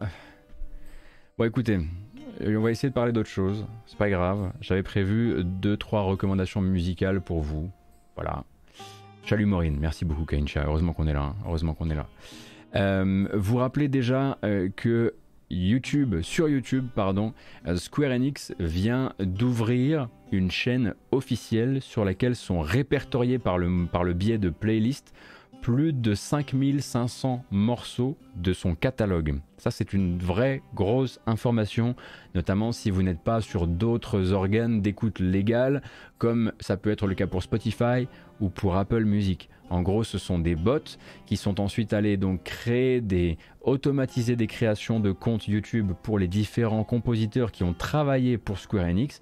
Et cette page Square Enix YouTube, euh, Square Enix Music du coup, euh, a créé des playlists et donc a créé des playlists pour tous les jeux dont il existe, dont les BO existent quelque part euh, à l'écoute légale. Ça vaut donc pour tous les Final Fantasy canon, ça vaut pour tout Final Fantasy XIV, euh, ça vaut pour les, ça vaut pour, Chrono Trigger, ça vaut pour les sagas, ça vaut pour les mana aussi.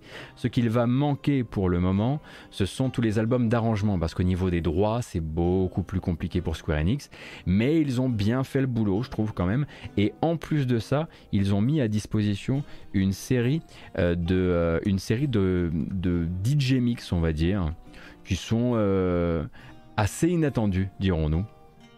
Donc vous voyez, ça va nous donner quelque chose de comme ça. Attendez, faut que je le retrouve. Ah, vraiment là, je me, je me suis pas remis de cette histoire de Morinder quoi. Et ça, vous avez pas connu Saturnin quoi. N'importe quoi. Et euh, catastrophique. Voilà, donc vous les avez ici, et si vous descendez, donc, vous allez avoir Final Fantasy. Alors, il n'y a pas encore les Pixel Remaster, malheureusement, mais vous allez avoir tout ce qui est canon par ici. Tous les sagas, Romancing Saga.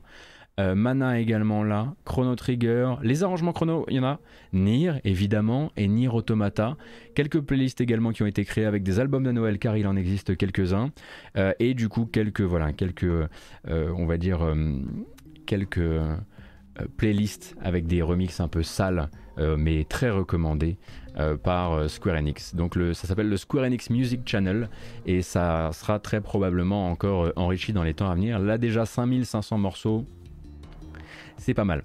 Également, je voulais attirer votre attention sur l'existence de Tunic qui sort effectivement la semaine prochaine, mais surtout Tunic dont la bande originale est déjà en précommande sur Bandcamp. Pourquoi je vous en parle? Je vous en parle parce que c'est composé par Lifeformed et Lifeformed, peut-être que vous connaissez comme étant le compositeur de Dust Force, ce qui va nous donner du coup quand même du très très bon son.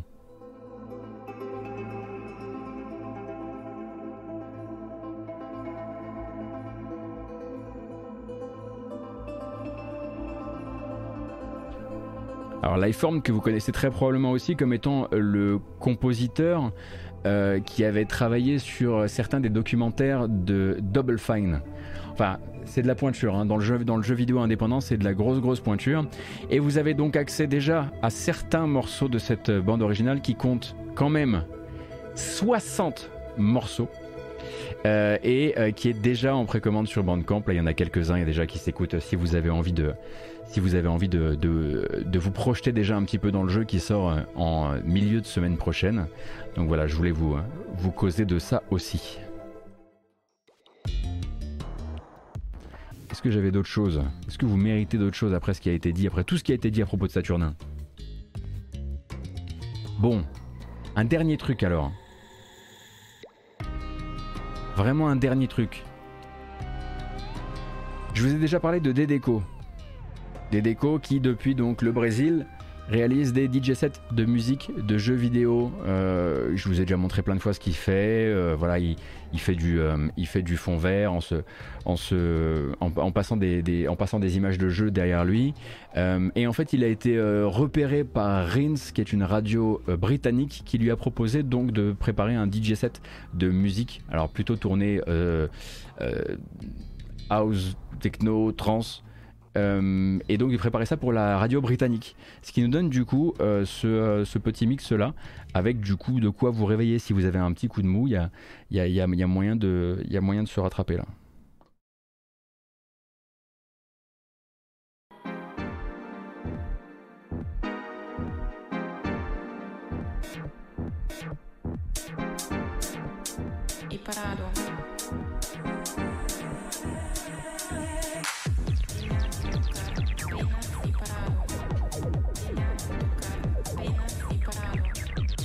Voilà, c'est le genre de choses que fait Dedeco. Hein. Généralement, il va chercher du, il va chercher pardon, du son euh, Dreamcast, euh, du son PS2, euh, des trucs bien obscurs pour faire vraiment des DJ sets. en ceci, ça rappelle un petit peu la démarche que peut avoir Tequila Tex parfois vis-à-vis de la musique de jeux vidéo.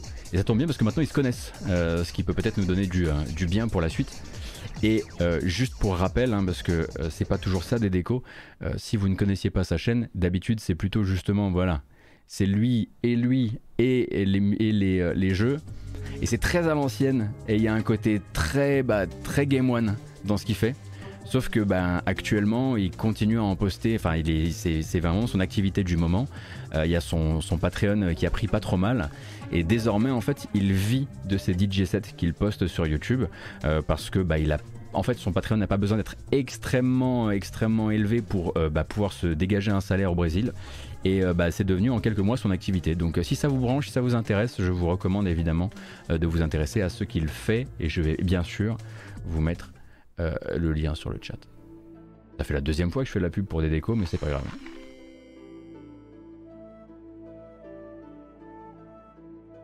Et je pense que j'ai tout dit.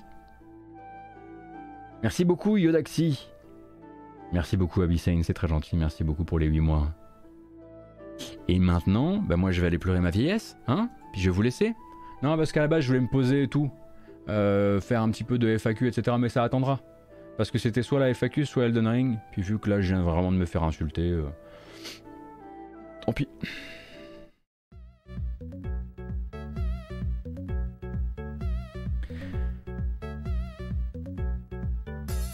C'est terminé pour aujourd'hui, j'espère que ça vous a plu. En tout cas, c'était euh, l'actu jeu vidéo de la fin de semaine. Évidemment, cette vidéo s'en va sur YouTube comme à l'accoutumée avec une version chapitrée que vous pourrez retrouver euh, uploadée sur YouTube d'ici une heure et demie, deux heures si vous avez raté le début par exemple. Il y a également une version podcast euh, qui arrivera dans la foulée. Quand c'est uploadé sur YouTube, généralement une heure après, avec de la chance, ça arrive sur les plateformes de podcast Google Podcast, Apple Podcast, Spotify, Podcast Addict, Deezer, bref, toute la, la tripotée de, des applications de podcast vous cherchez la matinale jeu vidéo et vous trouverez ça assez facilement. Merci beaucoup si vous avez décidé pardon, de suivre la chaîne, de sub à la chaîne ou même de passer par Utip, euh, ce qui est euh, l'endroit où beaucoup déjà de gens me soutiennent et soutiennent donc l'opération matinale. Je suis, enfin, ou même grâce matinale, je suis très content que ça vous plaise. Et si vous voulez vous y rendre, il suffit, il suffit, il suffit euh, de, de, suivre le QR code qui se trouve à l'écran. Moi, je ne sais pas si je streamerai ce week-end. Il y a quand même peu de chance. Je vais plutôt essayer de finir un certain jeu. Je vous donne rendez-vous lundi matin 9h euh, pour l'actualité jeux vidéo de la fin, de la toute fin de semaine, du week-end, et puis aussi le calendrier des sorties de la semaine qui arrivera. Euh, prenez grand soin de vous, excellent week-end, hydratez-vous confortablement. Oui, c'est une phrase, car je l'ai décidé. Bisous